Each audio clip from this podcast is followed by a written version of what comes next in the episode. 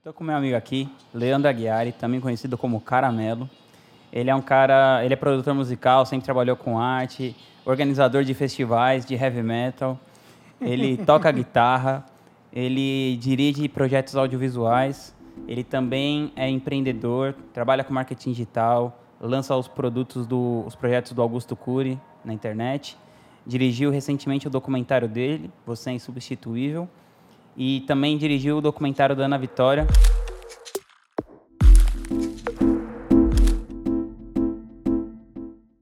Então eu queria que ele contasse essa história toda, assim, meu, desde como você saiu do esquema lá da, da lá da ZL, aí partiu para ter o seu estúdio, aí partiu para produzir banda gospel, aí partiu para produzir sertanejo, aí começou a tocar, aí não sei o quê, aí começou a produzir clipe, enfim, até chegar onde você está aí. Bom demais. Dá aquele resumo. Cara, obrigado pelo convite. É bom demais estar aqui com você. Tu é um grande amigo, um grande irmão. Tamo junto. É, temos um apelido carinhoso que é o Caramelo. Ele me chama de Caramelo, eu chamo ele de Caramelo. É nóis. E, cara, é, para mim, eu sempre tive uma visão muito de de que todo ser humano ele pode fazer o que ele quiser, tecnicamente falando. Uhum. Porque não necessariamente ele é aquilo que ele faz. Então, ele pode flertar com tudo, ele pode ser multiforme, é, é, profissões, multiforme posicionamento, ele pode fazer o que ele quiser. Isso foi muito claro, sempre foi muito claro para mim. Eu nunca falei, ah, eu sou tal coisa. E eu sempre gostei muito de arte, desde pequenininho, né? Uhum. Com nove anos de idade, eu comecei a tocar violão. E aí, gostava daquilo, tocava violão tal. Música flamenca, do nada, assim. Foi o que você falou. Nasci em Itaquera, Zona Leste. Só o pagode rolando solto lá. Minha mãe não saía da Transcontinental o dia inteiro. E eu tocando música clássica lá, flamenco. Não tinha nada a ver, né? E sempre gostei de arte, como um todo. Sempre senti, me senti muito atraído pela arte. Com 15 anos de idade, mais ou menos 14, é, paralelo à arte, eu gostava também de tecnologia. Foi o começo do movimento de computadores no Brasil, essa coisa toda. Era o ano de 94 e eu, putz, eu ficava fissurado nisso. E com 15 anos eu decidi abrir minha primeira empresa, que era uma empresa que ela na época foi muito encontro da, do que as pessoas queriam na época. As pessoas queriam ter acesso aos principais softwares pagando muito pouco. E aí eu abri uma empresa de pirataria. Ah, muito legal, hein? Sim. Coisa bacana. É. Bom exemplo a gente vê por aqui. É, tem que seguir. Era Blaster CD o nome da empresa. e o que, que acontece? Na época não tinha leis anti-pirataria no Brasil. Então eu tinha cliente na Polícia Federal, na Receita Federal, delegados, juízes, porque não tinha. Eu anunciava na Folha, de Estado de São, na Folha no Estado de São Paulo com endereço fixo e telefone residencial. Meu Deus. Então, assim, CDs personalizados a 90 reais. E aí comecei a, a, meu quarto virou um depósito de CDs e conforme eu ganhava grana com essa questão dos CDs, eu investia na, na banda. Então minha banda tinha, meu, tudo do bom e do melhor, né? Só que com 17 anos, dois anos depois, entrou as leis no Brasil. E aí eu desaguei tudo, vendi tudo que eu tinha e saí fora desse mercado. Porque quando entrou lei, quando isso aqui fica uma coisa assim, ó, cara, se fizer isso aqui, é, vai preso, né? Agora existe uma lei, não, não existia uma lei de softwares. E aí eu parei na hora, e aí o que eu fiz? Cara, 17 anos, vou viver do meu sonho, que é viver de música. Peguei meus equipamentos, montei um estúdio lá na Casa Verde, em parceria com outro, um outro cara. Eu lembro dessa época. Que eu te conheci lá, inclusive, a gente se conheceu, quem não sabe. Eu conheci o Vinhas nessa época, quando eu tinha 18 anos, e a gente se reencontrou 14 anos depois, resumindo a história. E aí, lá no estúdio, eu comecei a viver aquele flow ali, aquela, putz, agora é música, agora a parada é música. Então, era o dia inteiro tocando, produzindo bandas, várias bandas começaram lá. A Rapaz ensaiando. A galera ensaiando, a galera do NX0 na época ensaiando também, era banda nova começando, a galera do rock and roll. E eu sempre fui roqueiro, né? Desde pequeno também gostava de rock. E aí comecei a produzir essas bandas. E eu passei 12 anos dentro do estúdio produzindo discos. Produzi muitas bandas gospel, produzi Almir Sater, Gabriel, Gabriel Sater, que era a galera mais rural de Campo Grande. E foram quase 70 álbuns, mais de cento e tantas músicas. Que legal. É, ganhei alguns prêmios como produtor. Só que 12 anos depois, o mercado fonográfico estava ruindo, falindo, e aí eu decidi eu decidi, cara, não posso mais depender de ser contratado. Vou abrir minha própria gravadora. Abri minha gravadora, a Fly Music, era um negócio totalmente disruptivo, vamos fazer da música de graça dos artistas, porque é free, é fly, vamos voar tal. E aí, aí voou tanto que até explodiu. Voou, voou tanto que explodiu. em três meses que eu abri a gravadora, eu já estava devendo mais de 200 mil reais. Foi um bom investimento, então. Foi um bom investimento. e aí eu costumo dizer que você cresce de acordo com os tamanhos do prejuízo que você leva. Então, esse foi um prejuízo relevante. Essa, né? essa é para virar um, um coach. É, você vai crescendo conforme, tipo assim, o cara que carrega nas costas um prejuízo de um milhão e meio, dois milhões, esse cara tá. É, é o décimo dan, entendeu? O cara tá num outro nível do jogo. Porque, cara, se você não tomou prejuízo nenhum, você não correu risco, você está sempre naquela área de você, conforto. De conforto que você que você está tranquilo ali, você sabe que não tem risco. Agora, quando você sofre uma consequência dessa, parece que sua mente vira e fala: cara, esse cara me colocou numa cilada, eu preciso dar uma solução para ele. E esse cara, no caso, é você mesmo. Eu mesmo. né? Porque a mente é meio que uma pessoa dentro de você, né? Não é você, né, cara? E aí a sua mente fala: caraca, velho, eu preciso dar uma solução para esse cara. E aí você fica lá, e aí, mente, qual é a solução? E aí vem uma ideia. E na época a ideia que veio para mim foi de começar a dirigir clipes. Eu tinha muitos contatos e tal, e aí comecei a dirigir clipes para algumas bandas que eu já tinha produzidas e outras não.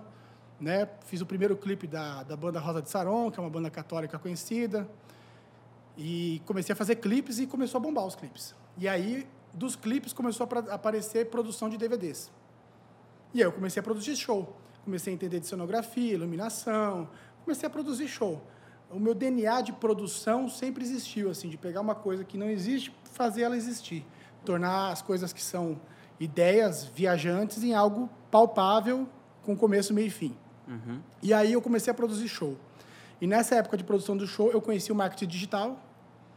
É, conheci o Érico Rocha através de um amigo meu online na internet. E aí através do insight que eu vi um vídeo do Érico, eu falei: caraca, velho, esse mundo de marketing digital é um universo a ser explorado. Para mim, caiu a ficha muito rápido. Teve muita gente que, na mesma época, amigo meu, que hoje trabalha comigo, mas não caía a ficha dos caras. Mas para mim caiu muito fácil, acho que por causa dessa questão da, da mente de produtor mesmo. Eu olhei e falei: legal, o que é um lançamento? Você lança um produto, é um curso mas o que, que você faz? Você tem que criar todo um processo de várias etapas para chegar no final. Então, desde produzir vídeo, a produzir cópia, a produzir conteúdo para tráfego, essa coisa toda. Então, para mim, ficou muito, é muito fácil de entender quando você tem essa mente fragmentada de pensar as coisas, né? Uhum. Quando as pessoas pensam tudo muito somado, é difícil entender esse universo de marketing digital. Para mim foi fácil, porque desde produzir uma música, era pegar um esboço do cara cantando mal, fazendo um blá, blá, blá, e transformar isso numa música. Uhum. Entendeu? Então, essas etapas de pegar algo que tá que você não consegue visualizar e fazer exercício de visualização e usar a criatividade para desenvolver elas, era algo muito comum para mim. E aí, o que, que eu fiz? Eu estava é, bem ruim das pernas na época, financeiramente falando. Mesmo com os clipes e tal? É, porque com os clipes foi o seguinte, eu consegui é, apagar o incêndio. Entendi. Né? É, levantar 200 só, mil reais... Só, só colocar o narizinho para fora da água. É, cara, porque levantar 200 mil limpo, fora o seu custo de vida mensal, caramba, não é uma missão fácil. Você vai pagando todo mundo. Graças a Deus eu não fiquei devendo nada para ninguém, mas você você você não desafoga assim, enquanto você não receber uma quantia alta. E foi o que me, também me atraiu nesse mercado. De olhar para ele e falar, cara, eu posso fazer um lançamento e faturar aí seis dígitos em sete dias? Pô, são 100 mil numa tacada só. Pô, posso fazer sete dígitos em sete dias? Pô. Então, o que acontece? Quando eu vi essa questão do lançamento, que, pô, você amarra tudo numa estratégia. A estratégia de lançamento é muito parecida com a estratégia de cinema, né? Tipo, cara, muito tempo de aquecimento, deixando o pessoal louco, para pouco tempo de exposição para as pessoas, através da urgência, comprar naquele período de sete dias, dois dias. Uhum. Então, eu vi que eu tinha muito para acrescentar nesse mercado. E o que, que aconteceu? Eu parei tudo que eu estava fazendo e me dediquei a esse mercado. Conheci o Érico. Na época, o Érico era amigo, por coincidência, era amigo de um amigo meu. Duas semanas depois que eu vi o Érico na internet, eu conheci ele pessoalmente. Ele sabia que eu produzia evento ao vivo e me chamou para produzir o evento do Fórmula, 2014. Uhum. E eu falei, bora produzir o evento do Fórmula. E ele me deu o acesso ao Fórmula. Cara, você precisa ficar por dentro porque você vai fazer o evento. Quando ele me deu acesso ao Fórmula, o que, que eu fiz? Lancei um baixista amigo meu, Ricardinho Paraíso. Porque eu nunca fui um cara muito de... Teoria. Teoria. Eu não li um livro até hoje inteiro. Não li, nenhum. Nem, nem aquele a, a, Guerra da Arte que, que você levou da minha empresa? Nem aquele. Você foi lá, falou, nossa, deixa eu pegar esse livro aqui. Ah, cara, ah, legal. eu não li, cara. Porque que acontece? Eu, eu então, então, antes de você mudar, devolve, por favor. Eu vou devolver, vou devolver. Promessa é dívida. Tá na casa do Murilo Gão, eu levei para ele. Ah, legal. Eu dei de presente para ele todos os meus livros. Ah, bacana. Inclusive, o livro que você está emprestado, você é, deu de presente pro Murilo Gão. Foi esse Murilo mesmo. Gão, por favor, devolva meu livro. É isso aí. Aí o que acontece, cara? Eu sempre fui muito de praticar. Entendeu? Eu, sei, eu tenho uma teoria que eu digo o seguinte: eu tenho que estar todos os dias com uma página em branco uhum. na minha mente. Então, o que acontece? Muitas pessoas elas se entulham de informação, elas se entopem de conhecimento, e quando elas olham a página do dia que elas têm que escrever, elas têm que ficar escrevendo aonde dá, nas entrelinhas, porque já existe um desenho todo feito ali. Uhum. Isso amarra completamente as pessoas. E eu gosto de absorver conhecimento e deixar de canto. Entendeu? Deixo de canto. Aprendo, aprendo, aprendo, deixa de canto. Não tomo aquilo como verdade absoluta, fico com a minha página em branco para eu acordar e falar o que, que eu vou escrever aqui. Aí eu tenho liberdade para escrever o que eu quero. Mas com repertório. Com repertório, porque você tem repertório para trazer, entendeu? Mas eu não deixo na página. Porque se você deixar na página, você vai acabar escrevendo algo que já foi escrito, ou você vai acabar não conseguindo escrever pela quantidade de coisa que está diante de você. Uhum. Então, eu tenho essa, essa relação com o conhecimento de pegar só aquilo que me interessa e não sair que nem um louco absorvendo tudo. Então, vi um negócio de fórmula, ah, legal isso. Cara, vamos fazer, vamos fazer acontecer. Na época, para você ter uma ideia, na época eu estava com o carro já seis meses de parcela atrasada. E aí minha esposa falou, ah, busca um bolinho na Sodier lá para mim. Aí fui lá na Sodier, todo feliz buscar o bolinho. Cheguei lá na Sodier, o cara transtornado só pensando em dívida, me esquece de puxar o freio de mão do carro. Quando eu estou dentro da Sodier, pegando lá um belo de um bolinho, um bolinho de coco, esse bolinho aqui, leitinho com coco, aí que acontece? O cara chega em mim e fala, cara, seu carro desceu. Eu, o quê? Eu olhei, cadê meu carro? O carro desceu ladeira abaixo. Aí quando eu vejo o carro entrou num condomínio, tombou de lado, quebrou a, a porta do condomínio. E eu, e eu olho assim pro carro, falo, meu Deus, a coisa já estava ruim. Piorou um pouco. Aí eu olhei pro carro assim e falei, Jesus, e agora? E eu nunca fui de me ficar desesperado em situações de extremo caos. Eu sempre fico na paz, assim. Mas nesse dia. Não, eu fiquei na, fiquei na paz. Fiquei tranquilo assim. Aí estombamos o carro, peguei o bolinho, levei para minha esposa, cheguei em casa falei, tá aqui o bolo. Aí ela falou. Saiu para fazer uma coisa, tem que resolver. Tem né? que resolver. A missão era o bolo, eu vou chegar e cumprir ela. Aí o que aconteceu? Cheguei lá, dei o bolinho para ela. Ela olhou para mim, o que, que foi? Que Eu falei, olha o carro lá. Quando ela olhou, o carro assim, lateral, né?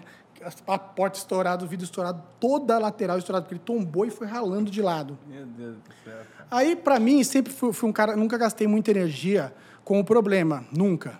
Sempre fui muito prático. Já pensei, cara, solução disso daí, não tem grana, silver tape. Chegou no dia seguinte, comprei silver tape, colei a lateral do carro e lá tô eu vivendo a vida com o carro colado de silver tape.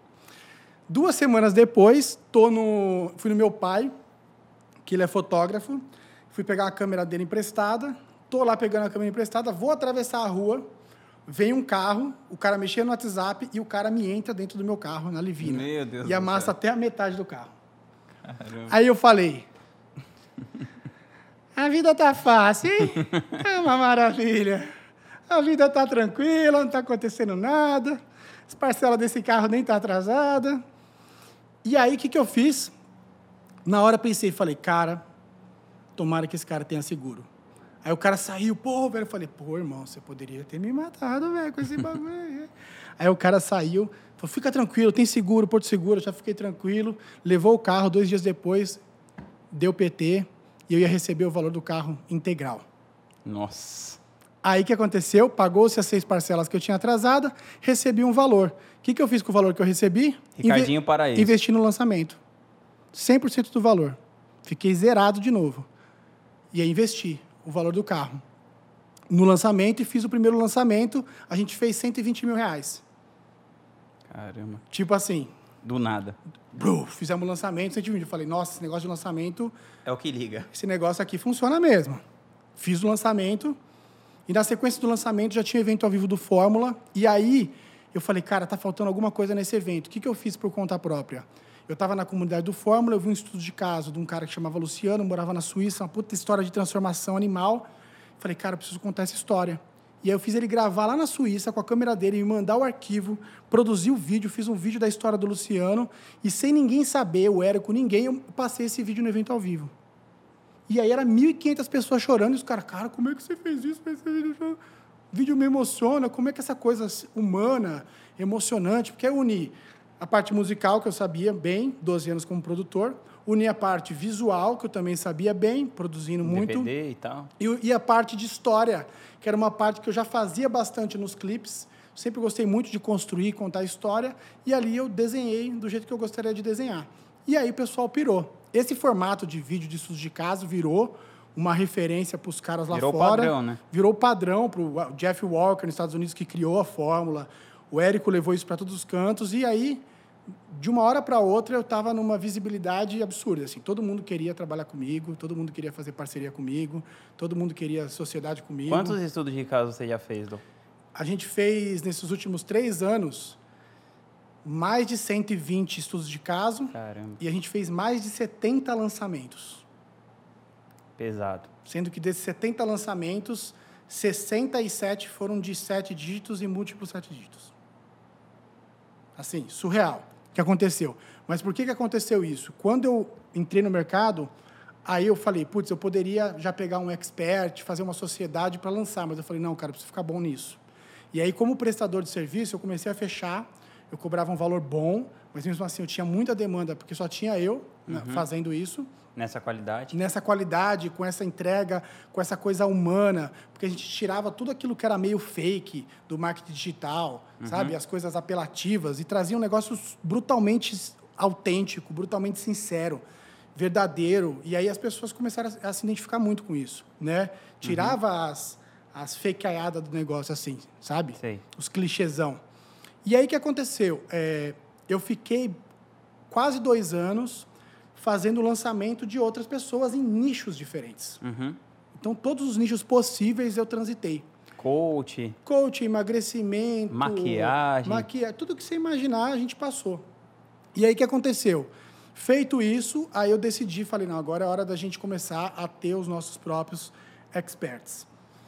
No começo da jornada foi difícil, a gente começou como expert que acabou não dando muito certo, mas na sequência depois eu conheci o Augusto Cury. E aí, com o Augusto Cury, a gente se conectou muito forte. É, cara, tanto de propósito, porque eu sempre fui um cara muito preocupado em ajudar as pessoas, sabe? Em, em priorizar pessoas uhum. muito mais do que coisas. Eu nunca fui muito apegado a coisas materiais e tal. Para mim, ajudar pessoas. Eu nunca fiquei no jogo tipo, ah, eu preciso pagar minhas contas, comprar um carro e ter uma casa. Isso nunca passou na minha cabeça como um desejo de vida, porque eu sempre achei isso muito básico, muito óbvio necessário. Eu sempre me preocupei muito, cara, o que, que eu posso fazer para ajudar um amigo meu? O que, que eu posso fazer para ajudar tal pessoa? O que, que eu posso fazer para fazer diferença na vida das pessoas e usar as ferramentas que eu tiver para isso? Então, eu usei a música naquela época, depois usei videoclipe, depois usei shows. E hoje a gente criou basicamente um grupo de educação, que, que é um grupo Estado da Arte, que é o nome da minha empresa. E esse grupo tem três pilares: educação, cultura e projetos sociais. Uhum. Né? Na parte base, onde é educação, a gente tem educação socioemocional, que é o pilar principal, com Augusto Cury. A gente tem criatividade e parentalidade com o Murilo Gan, que faz parte também do grupo. Que legal. E a gente está agora abrindo um, novo, um pilar financeiro é, com o Expert, que estou terminando de fechar. A gente fez um lançamento agora, um primeiro lançamento.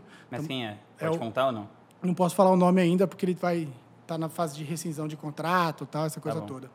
Mas a gente fez um lançamento agora, batemos aí é, 5.5 M, sendo que foi 2.5 na primeira uma hora e meia. Meu Deus. Então a gente começou a fazer, a gente começou a masterizar demais o formato de fazer lançamento, né? De o que realmente dá certo no lançamento. Quais são as, os diferenciais? O que, que tem no lançamento que dá muito certo, dos lançamentos que dão quase certo ou que dão certo, mas não explodem. Uhum. Então começou a ficar tudo muito metrificável. E para mim eu continuei usando todas as habilidades musicais, audiovisuais, storytelling, mas foi o que eu falei, eu uso isso como ferramenta para fazer as coisas. Porque o que eu quero fazer mesmo, o que eu gosto de fazer mesmo, é que aquilo que eu, que eu utilizo faça diferença na vida das pessoas, tanto as que estão próximas de mim, né? Hoje, graças a Deus, o time que está comigo, muita galera que já caminha comigo há muito tempo, que eu queria ter por perto e está por perto agora. A gente está com um time quase de 30 pessoas. E poder fazer a diferença nas pessoas que estão próximas e também as pessoas que precisam, que estão longe. E a gente consegue fazer isso através desses treinamentos. Legal. Cara, e uma coisa interessante assim é que eu sei que todos esses caras, tanto o Augusto quanto o Murilo, é uma galera que é um relacionamento seu, assim, em primeiro lugar, né? Então você é o cara que faz o network, o relacionamento com a galera. A galera confia em você. E, cara, e além de tudo isso, você é o cara que está na frente da gestão dessa empresa, dessas 30 pessoas, ou você passou isso para outra pessoa? Como que, como que foi esse processo, assim, de você sair de ser um cara que era bem artista puro, assim, né? Produzindo as coisas é, a coisa criativa, para essa coisa de você formar uma empresa, gerir esse monte de gente, essa porrada de dinheiro. Sim. Como que foi isso, assim? Que é uma coisa mais recente, né? Sim, bem mais recente. O que, que acontece, né? É parte do princípio da mesma coisa que eu falei lá no começo. A gente não é o que a gente faz, a gente é o que a gente é. Uhum. Quem é o Leandro? O Leandro é um cara apaixonado por Deus, pela família, pela vida, que utiliza todas as ferramentas possíveis para criar algo que melhore a realidade de quem está perto dele. Esse é o Leandro. Eu não me defino por ser diretor, eu estou diretor, estou infoprodutor, empreendedor, uhum. mas eu não sou. Por quê? Porque se eu me definir pelo que eu faço, o que eu faço sempre vai ser muito atingido, cara. E é por isso que as pessoas hoje vivem um colapso de identidade. Por quê? Elas se definem pelo que ela faz. Aí aquilo que ela faz é atingido, o mercado muda, ela cai em depressão. É, eu vi uma história que um cara tipo, trabalhava na IBM por 30 anos, todo mundo conhecia ele pelo Zé da IBM, ele foi mandado embora, o cara falou que perdeu o sobrenome. Exatamente isso. E aí acabou. Quem sou eu? As pessoas, e as pessoas não sabem quem elas são. Se você perguntar quem, as pessoas, quem ela é, quem você é, a pessoa vai se definir pelo que ela faz, na uhum. maioria das vezes. Ah, eu sou médico, emprego, né? eu sou infoprodutor, eu sou isso. Ela se define pelo que ela faz. E eu acho isso muito pequeno, tamanha capacidade que todo ser humano tem entendeu? Então, para mim, é, sempre não, eu falei, cara, eu posso fazer qualquer coisa, desde que eu me submeta, que é um processo de vaidade zero, a aprender. Uhum. A premissa para aprender qualquer coisa é que você não sabe nada daquilo. Porque a partir do momento que você já fala, não, isso aqui eu acho que eu sei como que é, você já limitou a, a, a chance de aprender. Uhum. E eu era um cara, em termos de dessa parte mais racional, de gestão, tal, de pessoas, que não, não era. Eu sempre falei, cara, não nasci para fazer isso. Uhum. Até que caiu a ficha para mim. Cara, você pode aprender e depois desenvolver o seu próprio jeito de fazer. E aí, ao invés de montar o meu time baseado nos modelos pré-existentes, 100% Ctrl-C, Ctrl-V, eu comecei a pegar somente o que me interessava e certas coisas eu arriscar. Por exemplo, todo mundo que eu contrato, eu chego na pessoa e falo qual o valor que você precisa para não se preocupar dinheiro e pagar as suas contas do mês e ter uma renda mensal. Qual que é o seu valor mensal? Quanto custa hoje? Aí o cara fala para mim, 5, 3, 10, 15. E aí eu fecho com ele aquele valor que ele falou. Entendeu? Eu não falo, ah, aqui eu vou te pagar X. Uhum.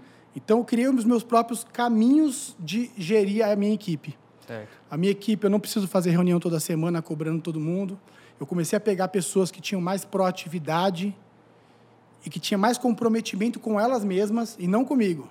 Uhum. Então, se eu preciso cobrar, por exemplo, meu copy para fazer uma copy, ele vai ficar constrangido, porque, cara, ele é o copy do negócio, ele é o chefe de tudo de copy. Certo. E se eu cobrar ele, ele se sente mal, porque ele fala, cara, fa... eu devia estar um passo à frente do Leandro. Não faz sentido o Leandro me cobrar disso, sendo que isso aqui é o meu departamento. Então, as pessoas que estão comigo hoje, todas elas são muito comprometidas com elas mesmas. Uhum. Que acho que é o grande lance. Você nunca faz algo para alguém. Você faz porque o jogo é com você mesmo.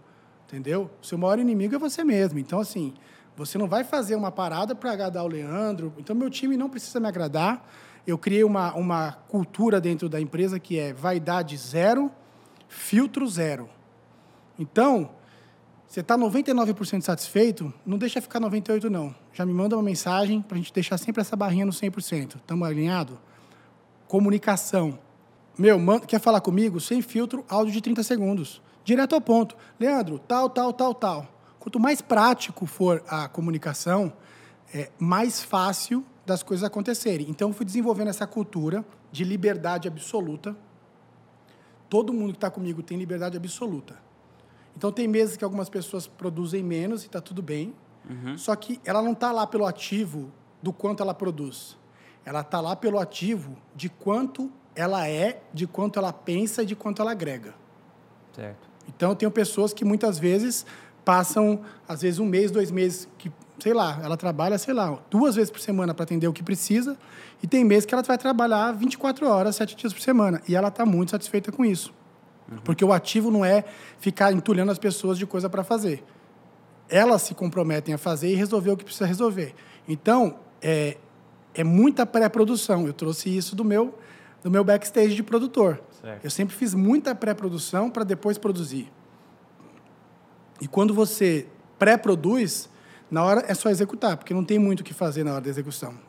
Tudo foi pensado antes. Uhum. Então a gente trabalha muito assim lá. E eu fui encontrando as pessoas certas. Naturalmente as pessoas foram aparecendo e eu fui agregando esses talentos de pessoas que queriam exatamente isso. Cara, tem alguma coisa que você acredita que a maioria das pessoas acha que é um absurdo? Cara, eu acredito que, em hipótese alguma, você deve desistir de alguma pessoa. Eu acredito fortemente nisso. Eu acho que hoje em dia todo mundo desiste de todo mundo muito fácil, entendeu? Passa pelo primeiro estágio, o estágio do confronto, mais fácil excluir. É muito mais fácil fazer um X, é muito mais fácil excluir quem da família incomoda. Dá um, dá um swipe é ali. É muito mais fácil viver a sua vida, mas o jogo não está em excluir. Excluir é só uma, uma forma de demonstrar covardia. Porque o jogo está em realmente você ter uma mentalidade de transformar cara, como é que eu posso transformar essa relação por pior que seja? Mas você acha que, por exemplo, sei lá, tem uma família, né? Aí, sei lá, você não se dá bem com a sua tia, com sei lá o quê, você vai naquele ambiente, é meio tóxico. Sim. Você acha que é uma coisa que você deve insistir de qualquer maneira? Por quê? Por uma por um dogma social? Não, eu, não eu não digo que é assim, insistir. Por uma evolução? não, eu não digo que é insistir ao ponto de você é, se destruir. Uhum. Entendeu? Está num ambiente hostil. Exatamente. É, por exemplo, você pode conviver menos ou conviver só o necessário e não desistir da pessoa. Quando você desiste, é simplesmente a pessoa deixa de significar qualquer coisa para você. Entendeu? Ela, você não se importa mais, você excluiu ela do seu campo de pensamento. Você já não quer mais pensar nela, você quer excluir X. É diferente. Agora, o que acontece? Pessoas doentes, a gente não convive, a gente ajuda. Uhum. É diferente. Eu não vou, eu não vou conviver. Eu, eu tenho né, na família muitas muitas não, algumas pessoas muito tóxicas. Na família da minha esposa também, uma relação muito conturbada com meu sogro, com tudo isso. Muito conturbada mesmo. Mas eu sempre falei para ela, ele é seu pai, independente de qualquer coisa, libera, independente das cagadas que ele for fazer, libera o seu coração em relação a isso, fica livre, e se ele precisar de você, você tem que ser a primeira a estar tá lá e ajudar. E moral da história precisou, entendeu? Porque a vida sempre faz o loop e a pessoa precisa. Então o que acontece? Quando eu digo de não excluir é estou distante, estou, mas se precisar de alguma coisa eu estou por aqui, me chama, entendeu? Uhum. E vai lá e ajuda, porque você pode continuar ajudando.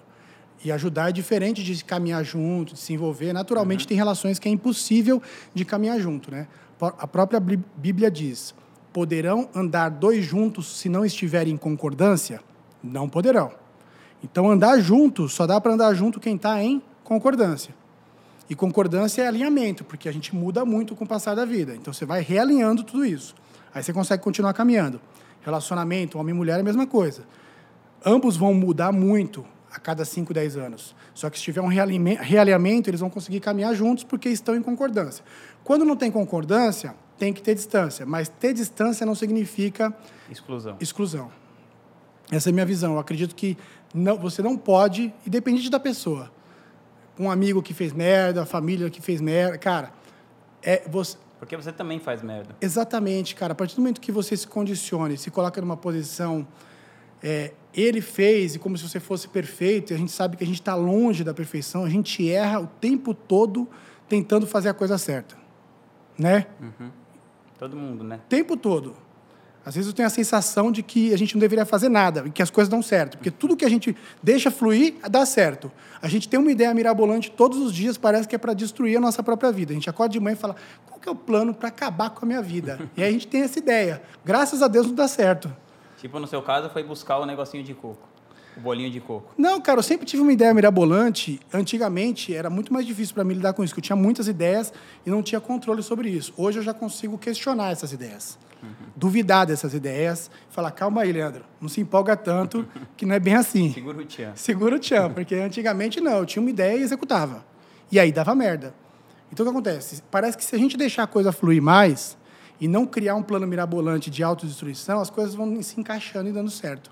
Então, basicamente, isso, isso meio que me ajuda bastante o fato de saber que eu tenho muitas falhas e que o tempo todo eu posso estar cometendo uma delas e eu posso estar colocando tudo a perder. Então, eu fico mais vigilante em relação a mim do que em relação aos erros que as pessoas estão cometendo. E aí, naturalmente, você consegue ter mais tolerância com esses erros também, entendendo que essas pessoas são tão falhas quanto você, só que elas têm uma ferida diferente, você não faz ideia do que está passando dentro da cabeça delas.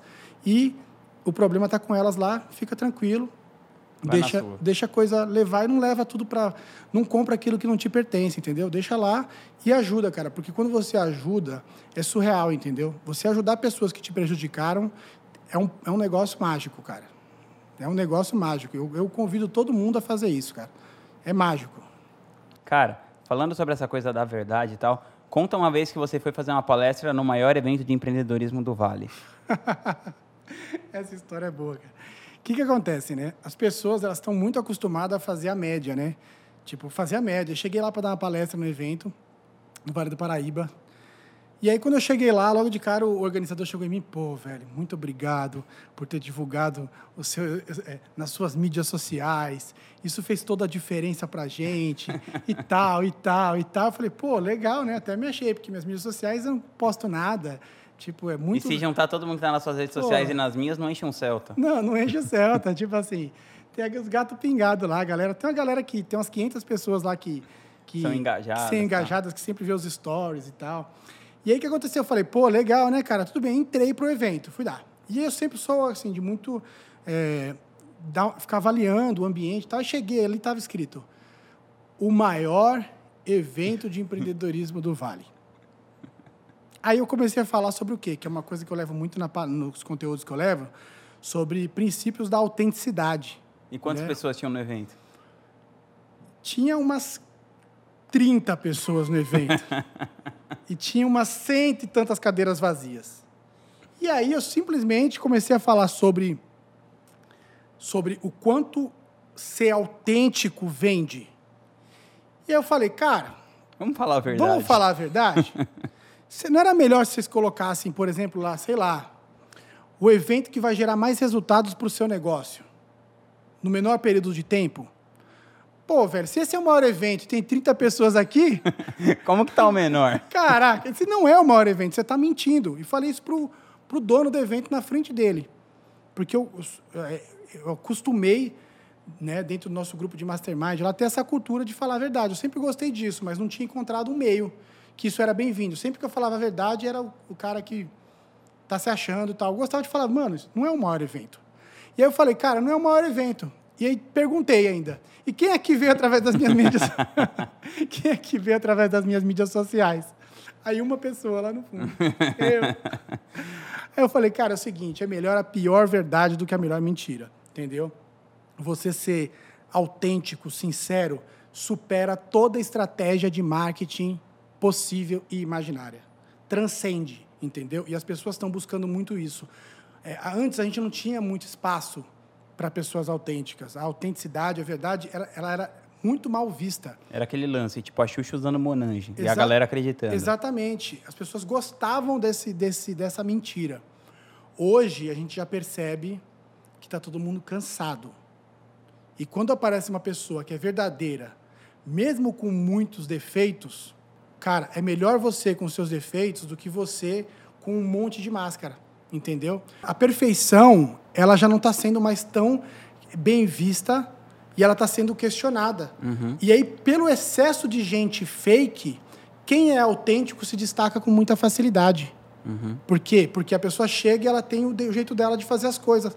E, a pessoa, e as pessoas tendem a respeitar e a seguir e admirar quem tem sido mais autêntico ultimamente. Se você reparar, vários fenômenos de internet, várias coisas que não tem explicação que aconteceram, você fala, como é que esse cara você vê o Mairo Vergara, como é que esse cara falando desse jeito, com sotaque, não sei o que lá, o cara explode e começa a incomodar escolas de inglês que tem uma mega potência, entendeu? Por quê? Porque as pessoas falam, cara, eu confio nesse cara.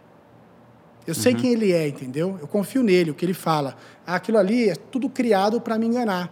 Então, eu acho que a gente está na melhor, melhor fase da história do mundo para você ser você mesmo, para você ser autêntico e independente da situação, não fazer média, não mentir e trazer aquilo que você acredita para o pano da frente. E falando desse assunto, inclusive você está escrevendo um livro que vai chamar Brutalmente Autêntico. Fala um pouco desse projeto. É, esse projeto do livro, ele já existe há uns dois anos e pouco. Foram, viraram vários livros, né? É difícil esse negócio de livro, cara. É assim, Eu recebi o convite lá da editora Gente para fazer lançar esse livro. para fazer direito é difícil. É difícil, cara. É difícil. Difícil. E para mim tá, foi um desafio, tá sendo ainda. Eu diria que eu estou nos 50% dele. Mas agora encontrei um caminho. E nesse livro eu estou trazendo exatamente isso, essas questões do que você não é o que você faz, você é o que você é. Você precisa encontrar quem você é, ser você mesmo, que é muito fácil se diferenciar no mercado sendo você, porque não tem concorrência. Você só tem você. Exatamente, igual hoje. Eu não tenho concorrente, cara. Não tenho concorrente no meu mercado. Eu recuso um convite por semana de parceria. E eu não tenho para quem indicar ainda, porque ninguém faz do jeito que eu faço as coisas. Então, você ser você não é uma missão fácil, porque você tem que pagar um alto preço por isso. Sim. Porque o mais fácil é você ceder à pressão. Ah, cara, é igual quando eu produzia. É, você se encaixar, entendeu? Quando eu produzia. Cara, era mais fácil eu produzir música que fosse música comercial, que desse dinheiro. Mas eu era roqueiro e eu gostava de produzir rock. E eu não aceitava passar o dia inteiro no estúdio não me divertindo fazendo o que eu estava fazendo. Nada contra outros estilos.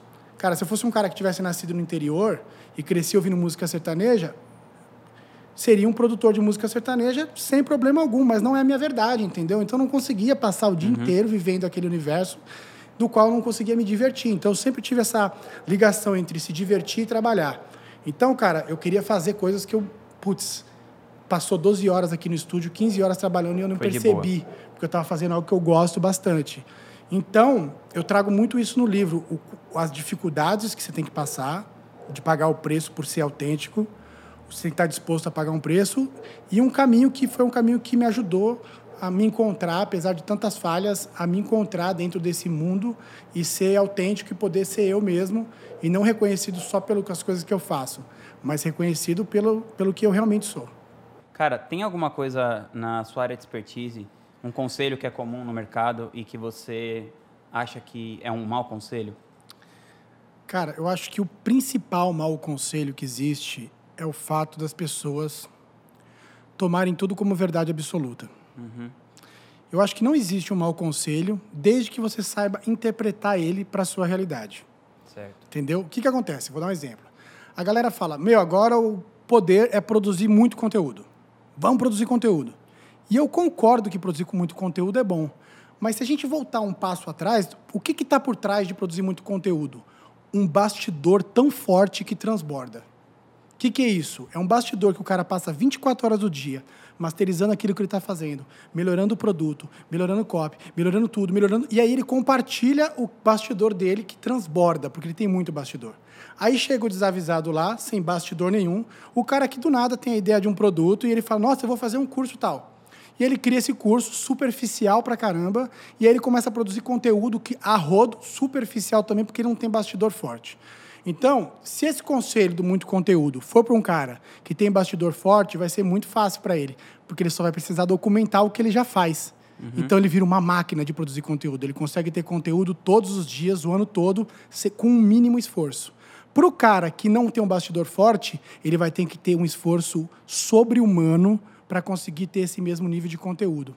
Então, todos os conselhos de marketing digital, digital que eu vejo, eles podem ser bons. Se você souber interpretar para a sua realidade, você não ficar com um Ctrl-C, Ctrl-V, olhando para o vizinho e tentando copiar para o seu porque a sua realidade é diferente, sua audiência é diferente, as pessoas elas reagem de uma forma diferente. Então, conhecer o teu público é o melhor conselho que você pode ter, porque se você conhece teu público, você, ah, isso aqui é interessante, vou pegar só esses 10% desse conselho aqui não 100%, eu vou trazer para cá. E aí você começa a modelar e criar o seu próprio negócio, que é diferente de você virar um cara que só consegue fazer alguma coisa se o outro fizer, e aí você vai lá, copia e cola no seu negócio. Uhum. Às vezes dá certo isso, mas a maioria das vezes a, ch a chance de dar errado é grande. Entendi. Cara, voltando naquela coisa da gestão, que eu esqueci de falar uma coisa, você faz esse lance dessa gestão da sua empresa, um time grande e tal, 30 pessoas, totalmente online, certo? Totalmente online, todo mundo In, em casa. Inclusive, você está mudando agora para os Estados Unidos. Estou indo domingo agora para Orlando. Então, eu queria que você falasse é, duas coisas. Primeiro, como, esse, como você desenvolveu essa habilidade de fazer essa gestão online e tal, e se você pensa em sair da operação no futuro ou não, e por que, que você decidiu mudar para os Estados Unidos? Cara, vamos lá. Hoje, para cada negócio que eu tenho, eu gasto 20% do meu tempo para ele, ele existir. Entendeu? Eu gasto 20% do meu tempo para ele existir. Então, o, o meu jogo não é processual, eu não trabalho no processo do negócio. No começo, eu sempre participo do processo uhum. para masterizar. Né? Então, eu chego a editar vídeos, a dirigir pessoalmente lá a cena, o projeto, a participar da copy, a participar de tudo. No começo, laboratório, estamos desenhando. Depois de desenhado, o time toca. Eu tenho a minha irmã, que é a Samara, que ela é meio uma CEO do negócio, então ela, ela faz a equipe acontecer no dia a dia e eu fico mais com a parte estratégica. Certo. As big ideas vêm tudo de mim. Ah, cara, não é isso que a gente vai fazer. Cancela essa ideia, vamos fazer outra ideia. Isso vem de mim, porque eu tenho, uhum. eu estou aberto a ouvir o que precisa ser feito para aquele projeto. E aí que acontece? A gente consegue, é, eu fico mais livre. Ao mesmo tempo eu estou sabendo de tudo, mas eu não sei de tudo dos, dos problemas. Eu sei só do resultado. Então fica fácil você metrificar como é que está o tráfego aí. Eu dou uma olhada, dou umas ideias. Cara, por que, que a gente não faz o seguinte? Vamos pegar o lançamento que a gente fez passado, que a gente não vai usar mais os CPLs, e vamos transformar aquilo em 60 vídeos Uhum. E vamos subir os 60 vídeos e vamos fazer uma, uma campanha assim. Então, essas ideias eu que dou. Certo. Ainda sou eu que dou. Só que o processual dia a dia não sou eu que cuido. Eu já estou liberado para que eu possa fazer outros tipos de projetos. E por que, que você decidiu mudar para os Estados Unidos? Então, a mudança para os Estados Unidos, ela está muito ligado a um, a um ano de mais descanso, né? É um ano, tô com um bebezinho de nove meses uhum. e cara, coisa mais linda e a gente quer muito Passar tempo com ele. Passar tempo com ele, num lugar mais seguro, tranquilo, tem muito lugar para passear, descansar, né? Vou continuar operacionalizando as coisas de lá e vou montar uma base lá estratégica, porque eu vejo que Orlando, pô, dali eu venho para o Brasil muito rápido, oito horas de voo, tem voo todo dia. Dali eu vou para todos os cantos dos Estados Unidos muito rápido também, tem voo direto para todos os lugares. Dali eu tenho voo direto para a Europa também. Então é, é muito central ali em termos de posicionamento. Então, lá a gente vai começar a construir outros novos negócios que eu sempre quis fazer e, e antes não tinha condição de fazer e agora vou ser meu próprio investidor e vou investir nesses negócios, que é o negócio de séries, documentários, filmes e animação gráfica, né? Eu vou abrir um estúdio de animação gráfica, vai chamar Slow Animation Studios. Legal. E aí vou começar a fazer os desenhos. Eu tenho vários personagens que eu sempre criei personagens infantis e nunca coloquei em prática. Estou montando um time e vou colocar essa empresa para funcionar a partir dos Estados Unidos. Ano que vem a gente vai rodar uma primeira série de um livro do Augusto Cury, que a gente está negociando aí com um streaming para ser uma série inicialmente no Brasil, depois internacional. Então eu quero entrar como creator da série, não como diretor, uhum. porque o diretor tem que estar tá em todo o set de gravação, gravando todos os dias. E aí, cara, você vai rodar uma série cinco anos, são cinco anos que você está trocando por aquilo. A série é muito legal que você, sendo um creator da série, você simplesmente pode estar como eu estou hoje, na minha base lá, no meu estúdio, isolado, tendo ideias, criando, e aí vai ter um diretor que eu vou escolher para ir lá fazer, pode ter vários diretores, uhum. porque eu sempre eu, eu, peguei paixão por esse negócio de montar time. De poten usar potenciais, entendeu? Tipo, pegar um cara que tem um talento e ajudar a desenvolver ele e colocar ele no lugar certo. Então, acho que esse foi o grande lance que eu consegui montar a equipe. Eu foco muito mais energia em, putz, esse cara é muito bom nisso, preciso posicionar ele, colocar ele no lugar certo, do que usando técnicas de gestão para tentar domar a fera, entendeu? Então, eu gasto muito mais energia posicionando ele no lugar certo. Acho que esse é o grande lance. Então, essa operação de ir para os Estados Unidos tem muito disso. Os negócios aqui no Brasil continuam muito forte, é, crescendo muito. A gente está dobrando de tamanho a cada ano. 2019, capaz que a gente até triplique. Só que está muito estruturado. Eu tenho um time muito forte aqui no Brasil, que foram aí três, quatro anos preparando esse time. E lá eu vou estar tá mais livre para ter esse descanso, esse tempo mais com, com o filho e tal, gastar tempo com o Davi, com a esposa. E a gente, a minha esposa também é super artista, tal, cantora, escritora, multitalentos também. Então ela vai me ajudar nesses projetos novos, desde os desenhos, as séries e tal. E a gente vai começar a desenvolver isso e o melhor de tudo, né? É desenvolver isso, criar essas startups que a gente quer criar, com investindo do próprio bolso, sem depender de ninguém, que é um outro valor meu que eu tenho muito, assim, de ser 100% autoral e 100% livre na questão de poder tomar as decisões e executar rápido. Uhum. Porque quando você depende de muita gente, cara, projeto desse para virar realidade demora anos. Sim. Agora, quando depende só de você, que é isso? Você senta, monta o time, delega, brrr, três Sim. meses, você tem uma empresa construída.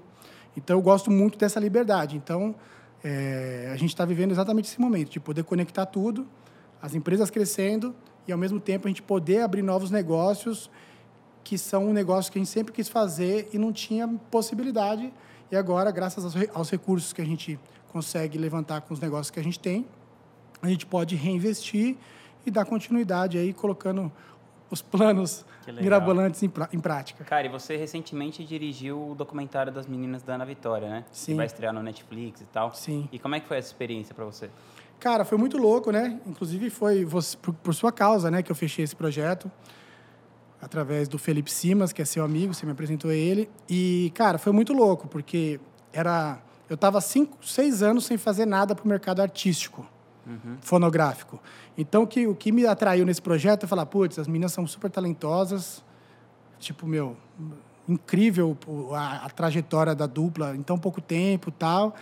E eu falei, putz, putz. Você foi até no Grammy com ela. Fui no tal, Grammy né? com ela, na premiação, tudo. Aí eu falei, putz, aí o Simas falou, cara, a gente quer contar a história delas, de Araguaína a Las Vegas. Eu falei, cara, isso aí a gente tira de letra, porque eu tô contando história. O tempo todo. 120 histórias que a gente contou nos últimos dois anos. Fora vi vivendo história o tempo todo. Porque se você for analisar, lançamento é uma história que você conta. Não existe Sim. copy, existe história. Sim. Existe oferta, existe história, cara. Não existe conteúdo, existe história. E história vende. Entendeu? É que é a história travestida de conteúdo, mas o conteúdo é história, pô. Tudo é história. E aí o que aconteceu? Eu falei, vamos fazer. Aí a gente pegou, foi tudo no improviso. 100% improviso, não tinha nenhum roteiro.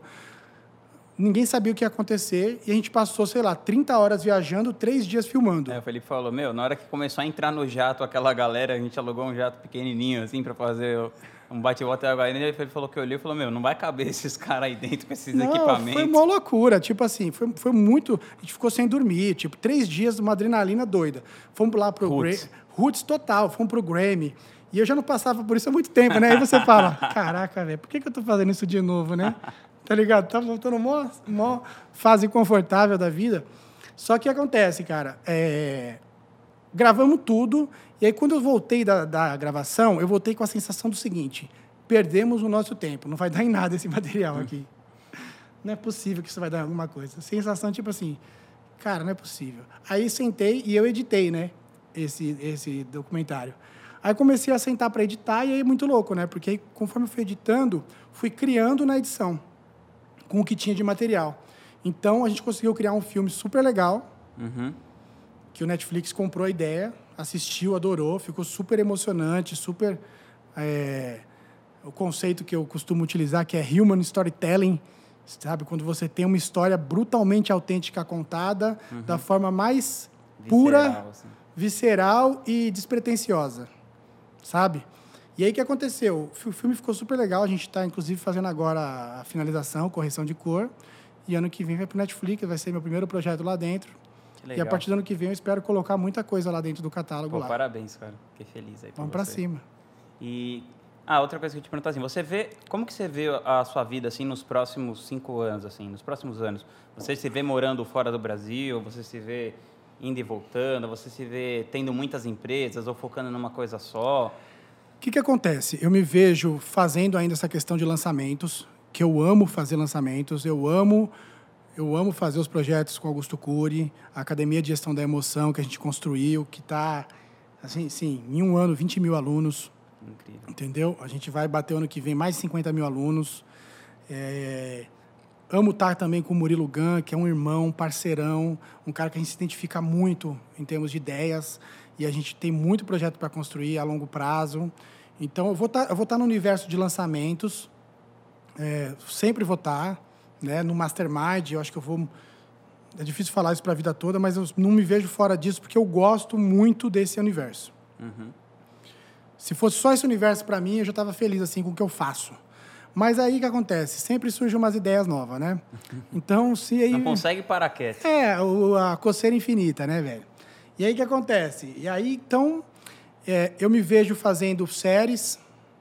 Eu acho que eu posso acrescentar muito no jogo das séries, porque eu, sou, eu entendo de como construir a história e entendo de como vender ela também. Uhum. Então, acho que esse vai ser meu diferencial como creator das séries, que eu vou amarrar a coisa toda, a venda com o produto, entendeu? Envelopar tudo e, e, e usar todo o potencial que tem na internet para viralizar uma série. Então, eu quero usar todo o potencial que a gente tem de internet, o time que eu tenho hoje, para fazer a Sblow Animation Studios bombar e lá no futuro eu estar tá vendendo personagem para Disney, entendeu? Uhum. Que eu acho muito possível. Eles vão inaugurar o streaming deles. Então, assim, eu, eu me vejo muito no jogo do streaming. Eu quero entupir os streamings de produções Leandro Aguiar, Estado da Arte, Human Storytelling.